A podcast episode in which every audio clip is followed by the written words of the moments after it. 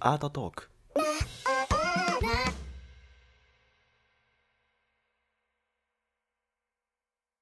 はい、始めます。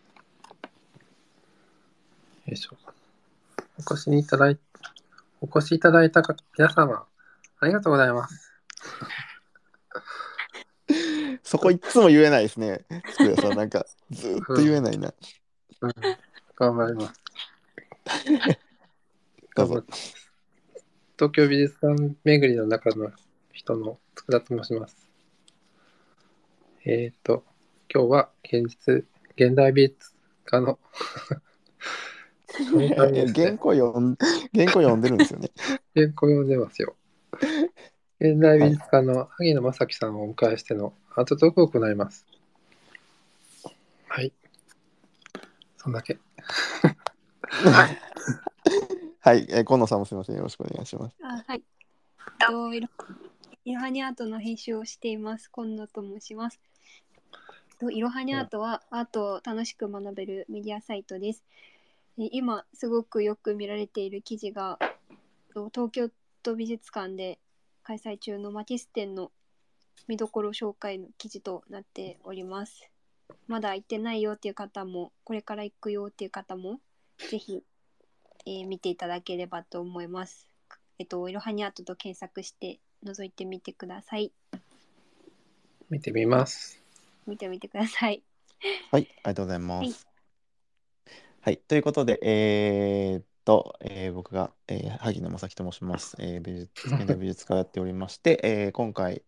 今回というか、えー第2、第4ですね、第2、第4水曜夜9時から、えー定期で、えー現代アートの、世界中のね、現代アーティストを紹介する番組を、えーさせていただいております。いろはにアートさん、スポンサーでやっていただいております。はいはい。ということで、今回はですね、スターリング・ルビーという、えー作家をご紹介しようかなと思っております。上の方に、えーシェアしてあるノートの方、僕のノートの方で、えー画像が、画像が見れるようになっておりますので、はい、うんうんえーこんな感じで、えーリンクが貼ってありますうん。ので、まあ、それを使いながら、えー説明していくので、よかったらそちらを、えー見つつ、えー聞いていただければなと思います。はい。はい。はい。はい。では、えー最初にいつも聞くんですが、スターリング・ルビー、えーご存知の、し知らなかったよっていう方、何か、あの、なんか、スタンプを送っていただければな。知らないよっていう人、聞いたことないよっていう人、どれくらいいるの？し知らなかった人、どうで、お二人はどうですか？あ知らなかったです。知らない。はい。佃さんはどうですか？知らないですか？そうですよ。なんばなんか日本でちょっと全然っていう、あ、なんか皆さん、ポロポロ、ね、知らない感じかなと思うんですけど、うんありがとうございます。そう。えー一応なんか高石の方ではホームページにはちらっと出てはいたんですが、どこまで展示があったのかちょっと調べてなくて、基本的には僕はあの、えっと、英語で情報を漁っているので、普段から。なので、えっと、日本のサイトではどうなのかちょっと見てなかったんですが、えーまあ、海外ではもうめちゃくちゃ、海外ではというか、あまあ、アメリカ、ね、の作家なんですけど、もう、えー後々説明しますが、モーマーだったりとか、えーそうですね、ハンマー美術館、ロスのね、ハンマーとか、まあ、もちろん、近代、パリ近代美術館とか、まあ、モントリオールとか、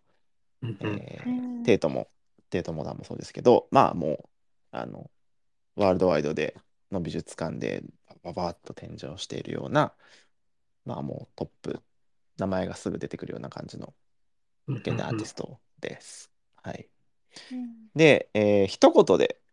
えーどんなアーティストですか、スターリング・ルビーって言われたときに、僕なら、あの、今さっきツイッターにもしましたけど、もうガンガン新作作る作家っていう印象で、あのーうん。こう、この作品この人だよね、あ、この作品ルビーのだよねって、パッとわかんないって言ったらいいのかな？なんかその、テーマは一貫してるんですけど、作品形態が全然一体、いこう、揃ってないんですよ。うん。後々説明しますけど、あの映像も作ってるし絵画作品も作ってるし彫刻もあるしインスタレーションもあるしバカでかいなんかあの、まあ後々説明します上でのリンクノートの上に飾ってあり写真になってますけどサムネイルになってますけどこの赤い箱はいがドンってね置いてあったりとかもうなんかおそのこれこれあの人だよねみたいなのがパッと分かんないこれルビーの作品だよねっていうのが新作出た時に パッと分かんないぐらい、もうどんどんどんどん毎年毎年というか毎回毎回すごいいろんなメディウムを使う、えーうんアーティストです。うんはいあの先週コンセプト。そうですね。あのーウールも、ウールより、ウールはもう文字の作品とか、やっぱずっとまあそうです原作で絵画が多い作ってた。うんそうですね。そうそう。だから、あ、今週割と、あれはウールだなってわかるけど、これに、あの、ルビーに関してはちょっと本当に、なんて言ったらいいのかな、こう、すごいうん。変、変化じゃないけど、いいろんな顔を持ってる。でもコンセプトは割と一貫をしてるので、あの中身をよく見たりとか、まあ、あの解説を見たりとかすると、あなるほどなとは思うんですが、本当にそのマテリアルがすごいっていうのが、えー特徴かなと思います。はい、うんはい。では、まあ、解説の方に入っていこうかなと思うんですが、えー1972年生まれで、一応ドイツの、えーなんかオランアメリカ人の父とオランダ人の母の間に生まれたですが、多分ですけど、アメリカ人の軍人の方なのかな？えっと、とビットブルク基地っていうとこ。で、あのエアベースで生まれてるので、まあ、なんか日本でいうとこよなんか横田基地的なことだと思うんですけど、そうあの中中はアメリカじゃないですか、あの中は。うん。うんた多分そういうことだと思うんですけど、なるほどね。はい。そう。えーで、まあ、えーロサンゼルスで活動していると。という作家で、まあ、アメリカ人アーティストという感じではあるんですけど、一応、まあ、ドイツ出身ではあるということですね。はい。で、えー1996年にはランカスターっていうところにあるペンシルバニアカレッジ・オブ・アートデザインっていうところです。あのーはい。ペンシルバニアの State University みたいなことだと思うんですけど、これ僕が、あのーちょこっとだけ行ってた大学ですね。おうはい。うんの先輩、先輩じゃないです先か。輩って言っていいのかどうかわかんないですけど、はい。僕もなんかちょこっとちょこっとあの、言っただけなんであれですけど、はい。で、2002年には、えーシカゴの美術館附属美術学校で、えー BFA を取得しております。はい。うん。ですね。だから、えーと、 College of Art Design を卒業した後に、えー別の大学のシカゴ美術館の附属美術大学で BF でバッチュラーですね。バッチュラーの、えーファインアートを取って、その後2005年にはカリフォルニア州のパサデナのアートセンター・オブ・カレッジ・オブ・デザインっていう、まあ、有名な大学ですね。の MFA をとマスターを取っていると。まあ、アカデミックな道を、えー取ってい取っているタイプですね。うんうん。はい。で、えーまず最初に、えーそうですね、全体的な解説をノートの方でも上げておきましたが、はいえー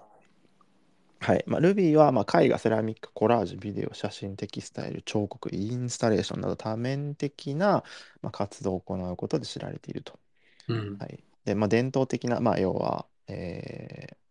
まあ、油絵とかっていうことですね。まあ、伝統的な技法っていうところから、まあ、型にはまらないようなものまで、まあ、幅広いメディア、まあ、メディウムですね、を使用して制作する Ruby っていう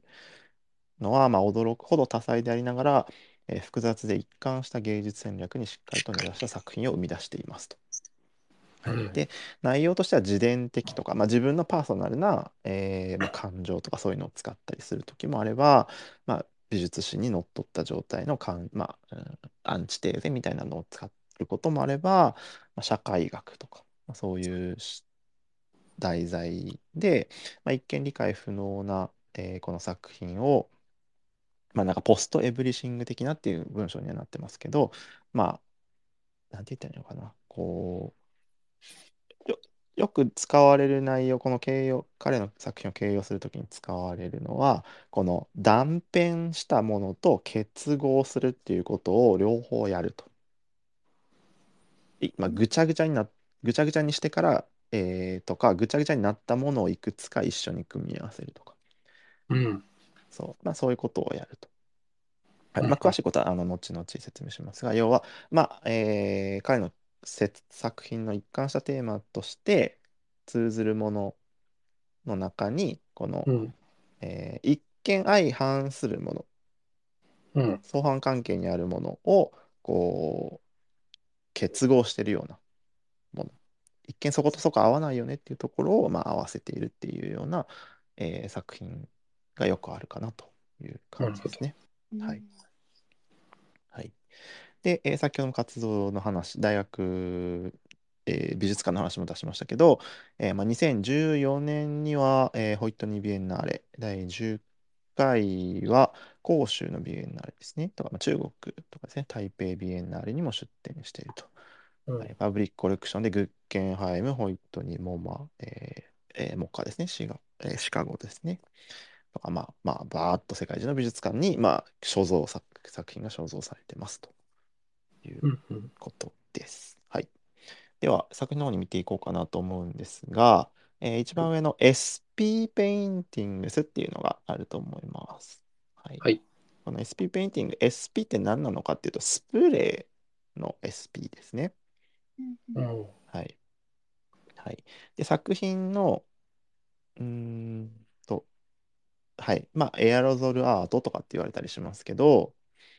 はい。こそもそもこの、まあ、スプレーを使うものといえば、えーまあ、グラフィックアートってことですね。グラフィティって言われるやつですね。はいはいはい。はい。で、まあ、このグラフィティってそもそも何なのかっていうと、えー、もともとは黒人とかの、えーまあ、うんギャングとかっていうとちょっと大げさかもしれないですけど、まあ、そういう、えー縄張り争いみたいなのに使われてたものが、まあえーグラフィティっていうものなんですね。おそうそう、まあ、すだいぶ昔の話というかもむ話ですけど、まあ、そのグラ、まあ、街の壁とかに、まあ、こうんうスプレーをするじゃないですか。あれはまあ自分のチームとかがここのエリアだとかっていう、まあ、区分表とかをするストリートグラフ、グラフィックのストリートグラフィティとかってやつですね。っていうのがまあもともとあって、で、彼が住んでた時、住んでた場所、アトリエを構えてた場所っていうのが、まあ、なんかそういう地域だったらしいんですよね。うん。うん、そうだそういうところで、まあ、この社会性とかの作品あテーマっていうのをよく、まあ、ルビーは使うんですけど、うん。まあ、そういう意味でも、まあ、こういうまあなんて言ったらいいのかな、まあ、そのグラフィティがあるってことは、まあ、あまり治安が良くないわけですけど、まあ、そういうような社会状況の場所で、えーのその社会性を表現をするっていうことをやるために、まあ、スプレーを使っているということですね。うんうん。なるほどね。そうそうそうそうそう改正。そうでなんか作品のタイトルもなんか数字のコードが、まあ、なんか SP168 とかなんかそういうタイトル群だったりするんですけど、はい、で、まあ、なんかこういう、えーこの作品の、えーこの焦点、まあ、何をやらなきゃいけないかっていうところは彼が自分のこの作品のことを不正な合併っていう名前を、えー呼んでるんですね。ちょっとなんか日本語にすると変な不正な合併ってなんか変な感じですけど、うん。はい日本語、英語で、はい、そうですね、まあ、不正な合併という、はい、と呼んでます。で、これってちょっとロ、ロスコを、えーマーク・ロスコの作品を、えーなんていうのかな、引用しつつあるということがあって、えーマーク・ロスコのリンクも一応下に貼っておきました。マークロスコ。はい。はい。まあ、ロスコ、えっとですね、この Ruby の作品の中でも、えっとね、ちょっと待ってくださいね。結構ね、わかりやすく、なんかロスコっぽいなっていう作品はね、いくつかあるんですよ。うん。ありますかね。一番上のリンクの下の方に行くと、概要、作品がバーってたくさん出てくると思うんですけど、うん。そう、この、まあ、縦長、縦書きのキャンバス、大きなキャンバス、4メートルとかね、大きなキャンバスですけど、それに、こう、なんて言ったらいいのかな、長方、な、な、長方形が何個かあるような作品とか、うん。わかりますかね、ちょっと真ん中、地形段の方ですかね。SP123 とか125とか136とかっていうあたりっていうのは、こう、縞模様に見えるというか、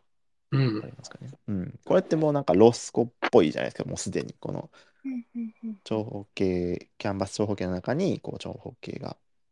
横長の長方形が書かれているような感じっていうのが、まあもう本当にこうロスコの影響、ロスコ、影響を受けてるというか、ロスコに対してこうやってるって。で、ロスコは何をやってたのかっていうと、まあ、えー、いろいロスコって結構難しい作家なんですけど、まあ要は色っていう色彩とかっていうことうん。で色彩だけで、えーまあ、感情とかなんかいろんなテーマを表現しようみたいなことをやってた人なわけですね。うんいや何かを描くとかそういうことじゃなくてもう色で色のみで表現するみたいなことをやってた人うん。ではあるんですけど、まあなんかそういうことをで、まあ、このスプレーでやる。でなんかちょっと、えーロスコに対してロスコですごい鮮やかな色とか、まあいまあ、分かりやすく言うと綺麗な色合いであるところルビーはこの、えーまあ、グラフィティ的な、まあ、言ったら治安の悪いちょっとダーティーな社会っていうこともあって、まあ、こう暗い色とかをね使ってるのがよく見て取れますね。うんうんうんそううん。要するに、えーなんて言ったらいいのかな。スプレーを使うっていうだけ一つ取って、グラフィティを想像、グラフィティアートっていうのがいい頭の中で紐づくじゃないですか。で、うんグラフィティアートって何なのかって言ったら、まあ、そのギャングの構想とかのそのテリトリーのあれでっていう、まあ、ちょっとブラックなダーティーな社会性っていうのが、まあ、連想で次の連想でくると。うん。っていうただ1個スプレーを使うっていうことだけでそこまで、えー要は想像させれるわけですよね。と、まあ、ロスコの,、まあその構図だったりとか色で表現をするっていうところを、えー一見よくっつかないところをくくっつけてるってことなんですよ。おう。そう最初に言ったこうくっつかないところをくっつける断片的にしたものをくっつけるこれが要は不正な合併って言われてるいや本人がよ言ってる部分かなと思うんです。おう。うんなんとなく伝わりました。説明するとすごい難しいですけど。ううんん。そうそう。で、まあなんかこれも自分自身を表現したりとか、まあなんかそうですね。いろんな、まあ本人も詳しくは多分何がどうでっていうのはその作品ごとには説明はしてないとは思うんですけど、うんまあなんかこういうその全然遠い部分の、えー文化とかっていうものを、えーくっつけるっていうことをやるっていう感じですかね。はい。はい、他には、はい、他にはその下にも、えー WIDW っていう作品と、えー DR、あ、他に、本当はね、DRFTRS っていうシリーズが同じ感じであるんですけど、はい。はい。これは、えーこれね、ウールの先、先週やったウールのクリストファー・ウールの作品にもあった、あの、母音を抜くっていうことをやってるんですね。うんはい。そう。えー要は、I、WIDW っていうのはウィン、そう、ウィンド。ウなやつだし、DRFTRS っていうのはドラフ、えードリフ、ドリフターズか。ドリフターっていう、まあ、ドリフトするっていうことですね。ドリフトするっていうようなことの、えー母音が抜かれているっていうことがやっているね。タイトルとしてはあるわけですね。うんはい。そう。これもなんかあのーこう切り張りされたイメージがこう表面上で風景になってるっていうようなことなんですけどうんうん。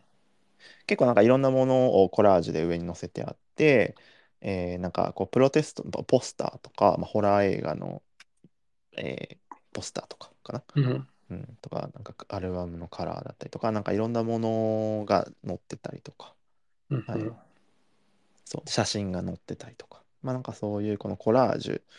いろん、まあコラージュっていうのはさっき、その最初の方でも説明してた断片的なものとか、壊されたものっていうのを合併する、まあ統合するっていうことにすごく相性がいいわけですよね。いろんなものを破って、えーうん破破ってとかいろんな媒体を引っ張ってきてそれを一枚のキャンバスの上にまあ貼るうん。ああ、なるほどね。そうっていうのは不正な合併って不法な合併っていうようなことをはすごく相性がいいあの作風なのかなと。彼がやりたいことがすごく分かりやすくやれてるんじゃないかなと思うんですけど、うん、なるほどね。そうですね。まあ、しその、いろんなポスターがあるので、まあなんか、なんか日本では正直あんまりなんかそういうポスターってどうなのかな、あるかどうかわかんないんですけど、なんかプロテストの、要は社、なんか、なんて言ったらいいんだろう。こう、社会、なんて言ったらいいのかな。右翼左翼じゃないけど、えーなんか日本の政府はダメだみたいなことが街中にポスターが貼ってあったりとか、うんなんかわかんないけど、えーなんか、こう、なんなんていうの過剰放送はやめようみたいなのとか、なんか、ベジタリアンの人が肉を食べるなって書いてあったりとか、まあなんかそういう、なんか、なん、なんて言ったらいいのかな、まあ、プロテ、メッセージ性が強い、社会に対するメッセージのポスターとかっていうのが、まあ結構、あの、アメリカとか、まあ、欧米では貼ってあることがおよくあるんですけど、まあ、こういうプロテストポスターとかっていうことを、まあ、ひあの、コラージュに使ってたりとか、まあ、要は、彼の作品ではとても社会性がテーマになっている部分が多いので、まあ、その社会に対してえーアプローチをする意味で、まあ、そういうものを使うと。と、うんダイレクトに、まあ、社会性を表現がしやすいということですね。この社会性がどうこうっていうのは、なんか、あのロシア公正主義とか、あーと、シュプレマティスムですね、とか、そういう時代とかともよくあの引き合いに出されるらしいんですけど、彼の作品を解説する上で。うんまあなんかその、えー内争、内乱とか戦争があるような地域とかっていうのって、こう結構その時代に、えーあんまりこう分かりやすく、ドイツとかももちろんね、あの大敗芸術の陰でもいろいろありましたけど、まあ、反政府的な内容とかっていうのを直接表現とかあの発言とかをすると、まあ、もちろん命の危険になるので、まあ、そういうのを隠して、あの絵画作品とか美術作品であの展発表するっていうのはよくプロテスタントアートとかプロテスあプロテスタントみたいなことを言われますけどなんかそういうのもあるのかなという感じですかね。なるほどね。うん、そうでもだからこう考古学彼の作品の中で結構考古学とかっていうのをあのアーカイブするっていうことをよくやっていて、まあ、自分の過去の記憶とかっていうこと,、こととかですね、うんまあ、なんかそういうこういう、まあ、アーカイブ的な遺産アーカイブの遺産、まあ、アーカイブを、えーパーソナルな部分も、えー社会性の部分を取りコラージュで入れつつも、自分のパーソナルな部分もいろいろ入れてると。これってめちゃめちゃ逆のことを言ってますよね。その社会っていうのとすごくパーソナルな部分っていうのはすごく逆なんだけど、まあ、それを、こうまあ、一緒にしてると。うんうんうんそうそうそう。なんかそういうことを、まあ、この WIDW の作品とか、えー DRFTRS の作品とかでは、えーやってました。うんうんうんうんはいそう。まあ、なんか、えーよく、まあ、このポストヒューマニズムとかっていうことを彼の作品を表現するところで言われたりもするんですけど、まあ、その、えー技術の、まあ、言葉っていうことっていうのは、まあ、技術の進歩で結構あのいろいろ広く使われるようになったんですけど、うん。まあ、その時間とか場所とかっていう固定的な、えー狭い範囲のカテゴリーとか、まあ、動物とか人間っていった生物学的な部分っていうものを超えて、まあ、進化をした社会っていうものをよく表現してると言われてますね。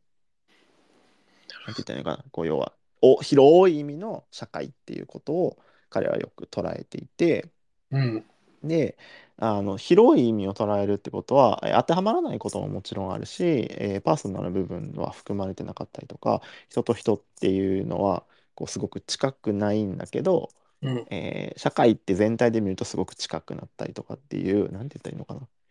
自分の内側と相手の内側って全然遠いじゃないですか。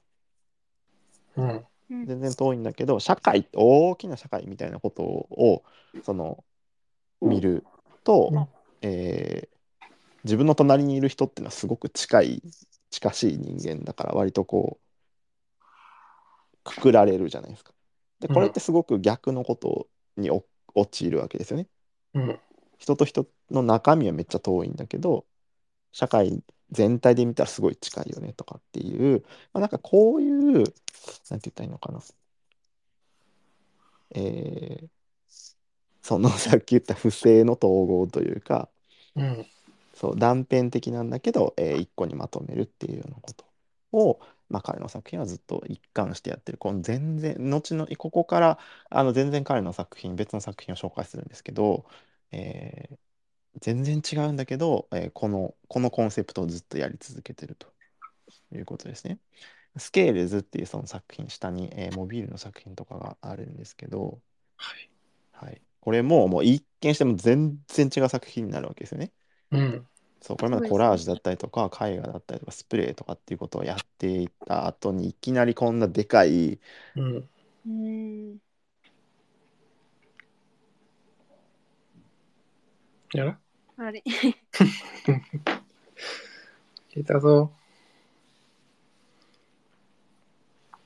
大丈夫ですか、電波？あ、今聞いてました。。今戻りました。かなはい。えーこの作品も、えーシュプレマティズムですね。ロシア構成主義とか、ああいうような作品のけ、まあ、時代の歴史的はい。なものを、まあ、受け継いでいたりとかっていうのを本人は自分であの発言をしてるみたいなんですけど、うん。そう。でもなんかそういう、えーこのあ自分のスタジオの、えーなんか段ボールとか、スタジオにあったものとかうん。っていうものを、まあなんかぶら下げたりとかしてるんですけど、うん。なんかこれは太陽と月とかとか、なんか重なり合う風景を連想させようとしてたりするらしいんですけど、うん。はい。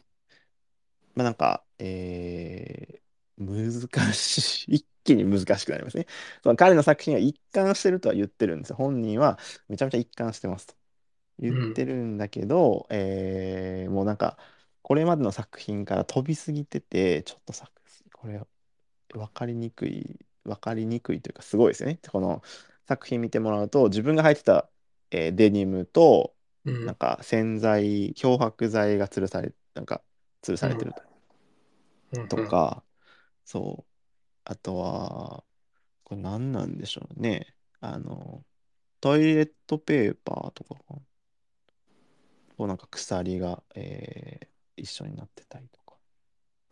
はい。なんかアトリエにあった鍋とお玉と掃除道具がぶら下がって、これ要はモビールっていうのは、いやバランスを取ってるわけですよね。だから左端と右端はバランスを取ってるわけ。対極にあるわけですよね。う。うんそう。これさっき言ってた、えー相反するもの、相反関係にあるってことですね。うん。だから、でもバランスを取ってるわけですよ。相反関係にあるんだけど、バランスを取ってるっていうことを、まあ多分やりたいんだろうなと思うんですけど、うん。うんそうわかりやすいですね。端と端だから、逆の対立的なポジションなんだけど、バランスが取れてる。うんうん。統合してるっていうことですね。うん、っていうことを、まだ彼がやりたいことっていうのはこういうことを視覚的に、まあ、やってるんだろうな。意味とは思う。まあ、だこれなんかあの月とかなんか赤とか青っていうのが多分段ボールらしいんですけど全部が全部段ボールかどうかちょっと僕確認できてないけど、はい、段ボールがあったりとか。えーそうですね。まあ、これはこういうことをやってもちょっと難しすぎますね。パンパースがあって、えーね、なんか漂白剤と何かがなんだろうみたいな。はい、うん。靴下とかありますね。そう、靴下とか、なんかね、いろんなものが吊るされてはいるんですけど、まあ、何なんだろうってことはもちろん考えることからが大事なんだろうなとはもちろん思うんですけど、ダイソンの掃除機の段ボールがね、あったりとか、うんと、フライパンと、はい、っていうね。まあ、面白いとは思うんですけど、まあ、この多分、うん、あの言ってたみたいに、あの端と端で相関関係にあるとか、はいうん。とか、うん、でも釣り合ってるよねっていうようなことが、まあ、もちろん見る時のキーになるのかなとは、まあ、思ってはいるんですけど、うん。まあでもこういうモビールを見ると、まあ、カルダーっていう作家がいるんですけど、まあ、カルダーを連想させたりとか、まあ、さっきはロスコを連想させてたりとかしましたけど、まあ、なんかそういう美術史的な内容っていうのはすごく彼はあのもちろんアカデミックの道を通ってるのであの取り入れてはいるんだなとは思いますけど。はい。えーで、まあ、この次のメタルウォークスっていう方は、えー割と分かりやすくて、うん。はい、この下の次の作品ですね。えーまあ、なんか、えー武器っぽいうんうんものが、えーいろいろ並んでると思うんですけど、見れてますかね。はい。まあ、これは、あのーまあ、その建築資材とか、鉄骨とか、なんかそういうものとかを、まあ、スクラップ、スクラップしたりとか、まあ、スクラップのものを持ってきたりとかっていうのがあるらしい、あ、使ってるみたいなんですけど、うんうんはい、これはなんかそのアメリカ経済の中心っていうのは、まあ、もちろん産業なわけですけどこの産業が衰退してるよねっていうこととそれでもまだこう世界最大の軍事国家だよねっていうことの力強さみたいなことを物語っているらしいです。うんうん、そう。でなんか、まあ、マシンガンとかライフルっぽいものが見て取れたりとか、うん。うん、なんかこう、なんて魚雷とかかなの模型に見えたりとか、うん、まあ、なんかそういうもの。で、これはなんかさっきから出てくる、この金属製の作品っていうものは、まあ、なんかそのシュプレマティスムとかにもよく使われてたりとかはしたみたい、あするんですけど、はい。作品。で、えーこのピノ・パスカリっていう作品あ作家がいるんですね。ピノ・パスカリっていう作家もこの武器のシリーズとかを作ってる作家なんですけどなんかそういう、えー作家の引用があるんじゃないかなっていうことはよく言われていると。うんはいうん、でなんかこのでこのこう溶接？溶接がすごい雑らしいんですね。雑っていうかまあすごい素人っぽいうん。溶接が行われていてこれはなんかポック溶接って言われるらしくて、えーなんか素人がやったことを比喩比喩というかそういう名前らしいんです素人素人溶接のことを言うらしいんですね。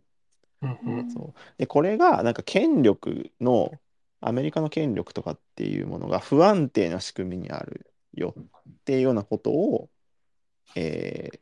表現してるんじゃないかと。言われていて、うん、でまあこれの、えー要は大きな国で、えー軍事国家としてどうのこうのとか産業がどうこうっていうことをすごい強い国の象徴だからだからまあ武器武器の形をしている強い国なんだけど実はめちゃくちゃ不安定だよっていうようなことをやってる、まあ、さっき言ってた、えー逆と逆のまあ対比をやってるってことですね。強い国なんだけど、まあ、あの逆は不安定だよっていうようなことを表現すると。うんそうそう、まあ、なんかそういう、まあ、とても社会的なあの内容、テーマを使いながら、まあ、その逆のことを、まあ、うん。一緒にしてると。一緒にして、 combine してるってことなんですけど、まあ、溶接っていうのは特に分かりやすいですね。あのくっつけてるって、統合してるっていうのはすごく印象あの連想しやすいさ媒体なのかなと思います。はい。はい、で、えー次の、えー先に下のカップの方に行きましょうかね。はい。うんコップがベローンってなって溶けてるやつですね。はいはいこれはなんか僕なんかちょっとい調べてはいたんですけど、あんまりなんか詳しい情報が出てきてなくて、えーまあ、これなんかスチレンらしいんですけど、スチレンかな、うん、が溶けてるらしいんですよ。ロローローとかじゃなくて、これね、スチレンが溶けてるらしくて、うんでもちろんまあ分かりやすく赤色なので血、血を連想させてるらしいんですね。うんそうでなんかこの時のこの時代このせ2019年とかっていうのは結構なんかこの彼が言及してたかどうかまだちょっと僕調べきらなかったんですけどまあなんかあの小学校とか中学校の立てこもり銃乱射事件みたいなのがあった年なんですよね。お。そう。だから結構立て続いてたみたいで、まあ、なんかそういうのを連想させて、まあ、その社会問題ですね。とかっていうのを、まあ、使ってるんじゃないかっていう話はよく出てきてはいて、うん。だから。そうそうそう。彼がこれを言及してる情報が出てこなかった代わりに、なんかそのアート系のメディアにはたくさんこの作品が解説されていて、うん。あの大きな展示会がチェルシー、ニューヨークのチェルシーかなのギャラリーで展示をしてた時にこの作品が出されてて、まあ各アートメディアとかはバーってそこに行って、まあ、レビューみたいなのを僕はたくさん読んだんですけど、うんそうそうまあその中でもなんかそういうことを言ってるあのレビューが結構多くてなんか賛否両論あったみたいでなんか記者のひその記事書いてる記者のね記事にはなんか私はこの作品すごく嫌いなんだけどみたいなことが書いてあったりしたのでうんこうなんか賛否両論があったらしいんですけど、はい、他にもなんかあのこういう作品が何個かあって、まあ、その赤色のスチレンとかねあのが溶けているような作品っていうのは何個かあるみたいですね。はいまず七輪って何でしたっけ？まあ、ええっと、お硬い発泡スチロールみたいなことですね。スタイロとか。材料みたいな？そうです、そうです。まあ、プラスチックみたいなものが溶けてるってことですね。つまり。あああそう。はい。で、えーじゃあ1個上に戻って、えースペクトルっていう作品ですね。はい。はい。これは、えーっと、まあ、彼の、僕、最初に Ruby に注目をした時っていうのは、実はこの作品が最初だったんですけど、うんうんそう。もちろんその上の作品、あの銃の作品ですね、メタルとか、あのペインティングの時にはなん一応名前は知ってるぐらいではあったんですけど、一うんうん番ガッときたのは、なんかこのスペクトルの作品が、えーかなり有名になったタイミングだったのかなと思うんですけど、うん。アメリカではもちろんももっと早く有名だったのかもわかんないけど、はい、でこの作品は、えーとデザート X っていうイベントがあったんですよ。うん。第2回の目のイベントだと思うんですけど、あの、まあ、アメリカの、その多分南の方ですね、の、えっと、この大きな場所で、となんか、いろんなインスタレーションをここに置くっていうような、えーイベントがあったんですね。で、そこのい作品なんですけど、うんうんはいはい。で、なんかもう奥にはね、山があって、まあ、すごい荒野というか、アメリカのね、なんとなく映画とかに出てきそうな場所らしいんですが、はい。で、なんか見たことあるかどうかわかんないんですけど、えーっと、スタンリー・キューブリックっていう監督の2001年宇宙の旅っていう作品がある、映画があるんですけど、ご存知の方いますか？まあなんか SF 映画なんですけど、まあなんかその、モノリスをなんか宇宙宇宙でどうこうっていうような、まあなんか映画で、まあなんかそれのオマージュじゃないけど、まあそれに影響を受けてるのは、じゃないかっていうことは言われてなるほど。い。て、うんはい。うんそうそう。そう言われれば。はい。まあなんか、この、めちゃくちゃでかい、えー全然、えーと、96× 待ってくださいね。えーっと、24、ん ?2400 センチメートルだから、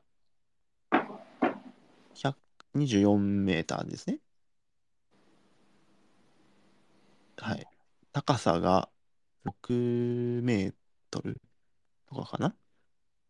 はい。うんまあ、まあ、バカでかいです。つまり、まあ、バカでかい箱なんですけど。うんはい。で、この蛍光のオレラオレンジっていうのは、なんか人、まあ、タイトルもスペクトルっていう作品らしいんですけど、えーうんこのスペクトルが、まあ、要は波長とかってことですね、色の波長とかってことですけど、まあ、この、この色、派手な色、蛍光オレンジっていうのは、まあ、人間にとってすごく目立つ色であると。自然界にとってもすごく目立つ色であると。うんうんで、えーまあ、この砂漠というか荒野というような場所で、はいあのめちゃくちゃ目立つものを作るっていうことですね。人間に対してもせ自然界に対してもまあすごく目立つ色をドンと置くと。はい、で、まあ、宇宙からもこれは見えるよねっていうようなことを言っていると。うん。そう。であのさらに写真っていうこと？写真もあのでハレーションを起こしたりする、まあ、なんかなんて言ったらいいのかな。ハレーションってわかりますか？なんかこう派手色が派手すぎて綺麗になかなか表示ができないうん。感じ、うん、ぼやんってしちゃうみたいな。ビバリビリビリしちゃうみたいな感じですね。が起こしちゃったりとかっていうことも、まあ、一応なんか考えられている作品らしくて、うん。まあ、この写真撮影にも困るような自然界なん自然界に置くっていう、えーこのデザート X っていうイベントに対して自然に対してめちゃくちゃ違和感のあるものを逆に置くってことですよね。つまり。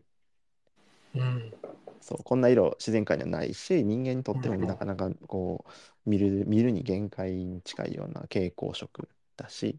う。っていう。んうん、そうそう。まあこういうなんて言ったのかな。表、うん、人間人間に対しての、えー人間ってなんだろうみたいなことも多分考えてやってるわけですよね。この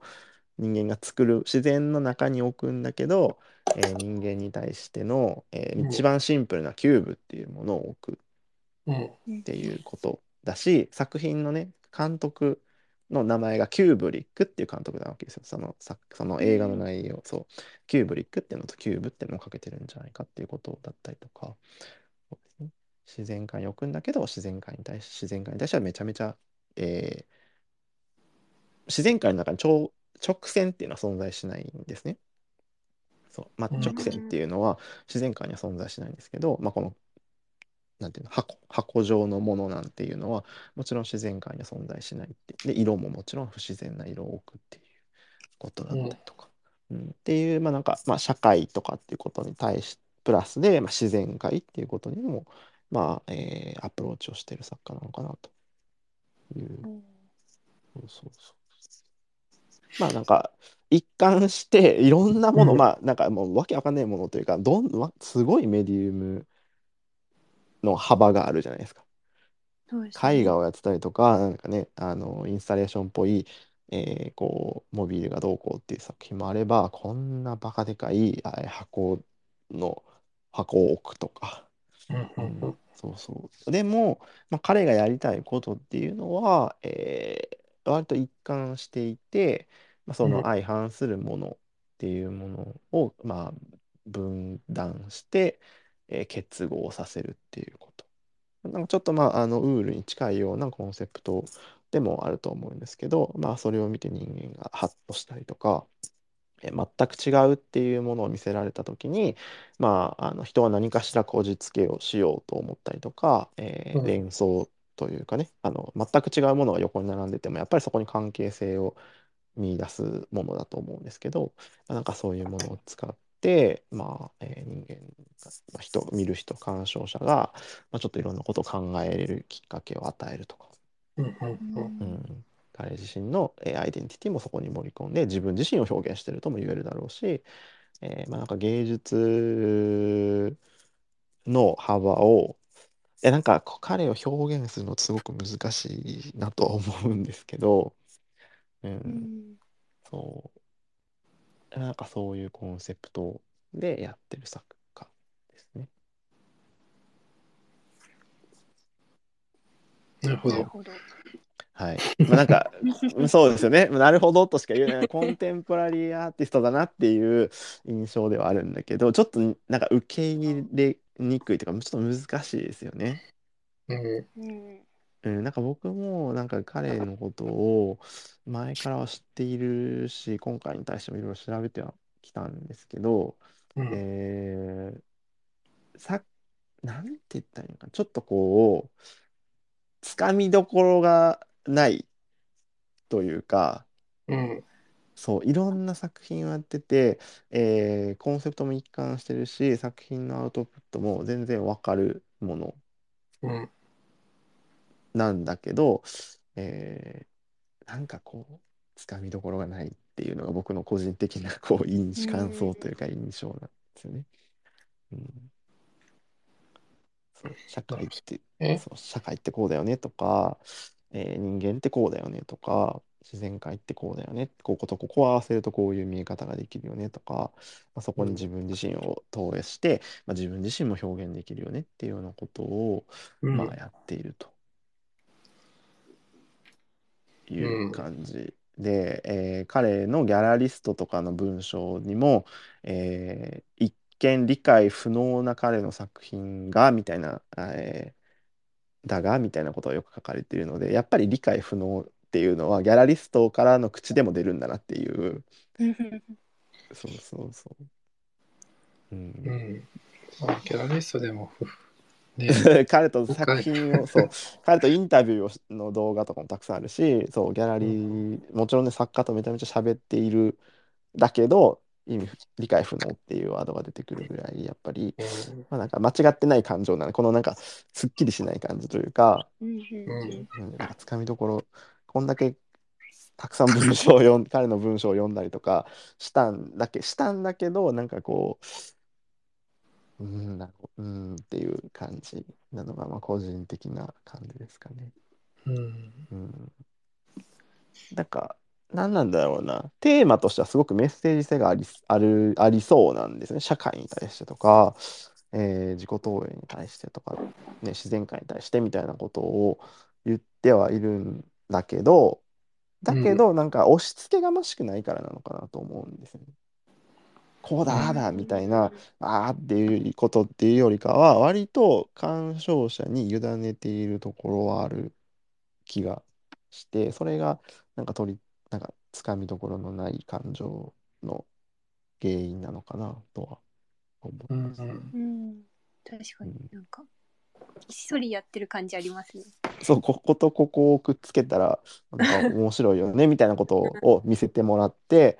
うんおなるほどみたいなこううんうんそうそうかもしれないみたいな風に思って、うん、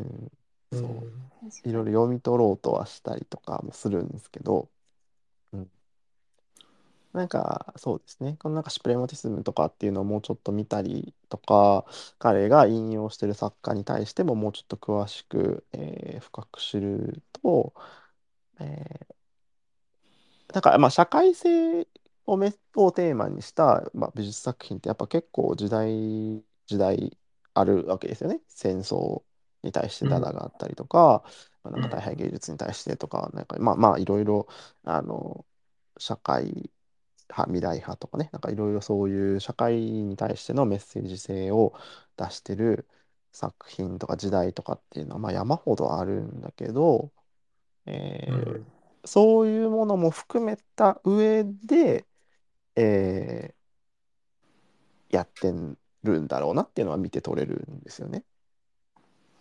うんうんなんて言ったらいいのかな。こう戦争してる人がいてはい。プーチンがいてじゃあプーチンなんて最悪だみたいなことを言うダイレクトな表現。うん。第二次世界大戦があって、えー第二次世界大戦ってダメだみたいなことを言うとか、うん。えーうん、なんかそういう誰々に対してとか誰々のムーブメントに対してとか、えーうん。とか、まあ、ウォーフォールとかっていうのは大量消費社会に対してバーンっていう割とこう一点に対するうん。矢印っていうのはすごく分かりやすいですよね。うん。あこれに対してアンチアンチというかことをやりたいんだなっていうのは分かるんだけど、なんかルビーの作品に関しては割と漠然とした大きな社会っていうものを掘ってる。うーん人と人とのつながりってとか自然界とこうでとかなんか大きなその社会としてはすごく大きくで先ほど最初のスプレーのやつとかもその黒人のもともとのスあのグラフィティっていうのがあって別にそれがダメだとかそれにアンチだみたいなことを全く言ってるわけじゃなくて、まあ、こういう社会もありましたよねっていうことをなんか割とこうテーマにはしてるんだけどしすごく中に盛り込んでるんだけどどこか一点集中っていうような社会の捉え方をしてないからこういう感情になるのかなあと、うん思っしました。だからさあのメタルワークスですねあの銃の形をしたやつとかっていうのは、うんえーその中でもシンプルだったじゃないですか銃の社会で日本、うんあのアメリカが、えーねえー戦争に対しての軍事産業がはか盛んでみたいなのは割と分かりやすかったけどそれ以外の作品っていうのはあのぼやうんぼやっていうか広いなっていう印象ですね。抽象っぽい。抽象という、うん、そうですね。なんかその社会っていうことの捉え方が広いんだなと思いました。うん。ううんん、だからそういう意味でも現代アートとして新しいのかもしれないなとは思いましたね。こうこれまで一点一点っていう、えー社会の捉え方をしてる作家が多かったところに対して、えーうん結構広い意味の社会っていうことを捉えて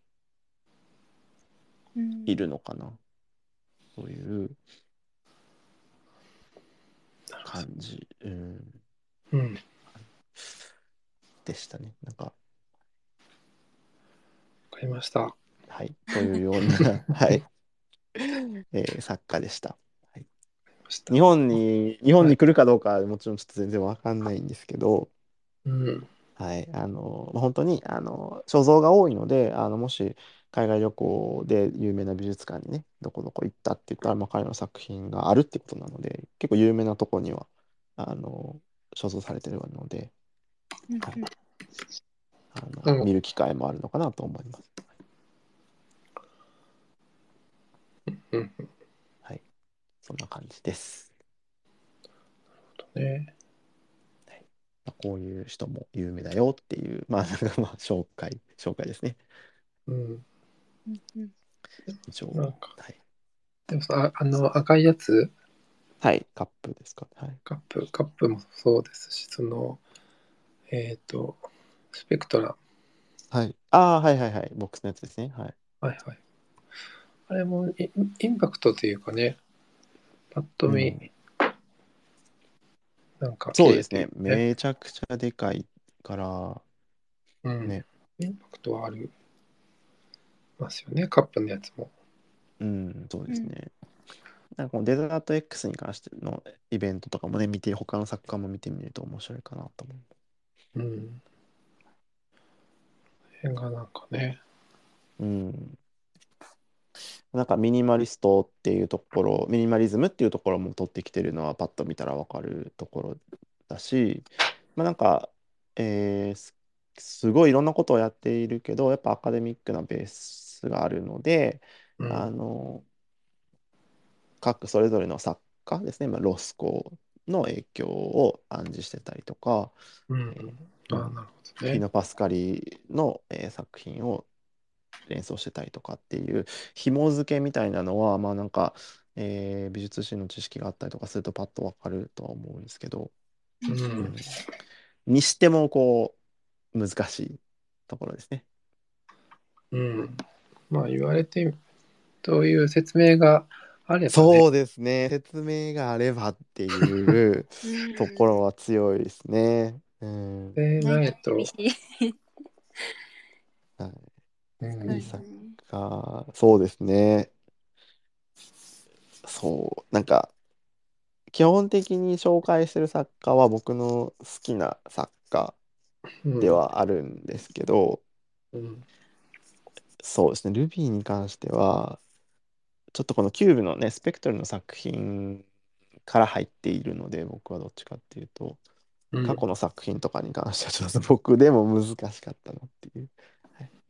うんうん感じで。なるほどね。はい。このキューブのやつは、はいここの原っぱにあるから、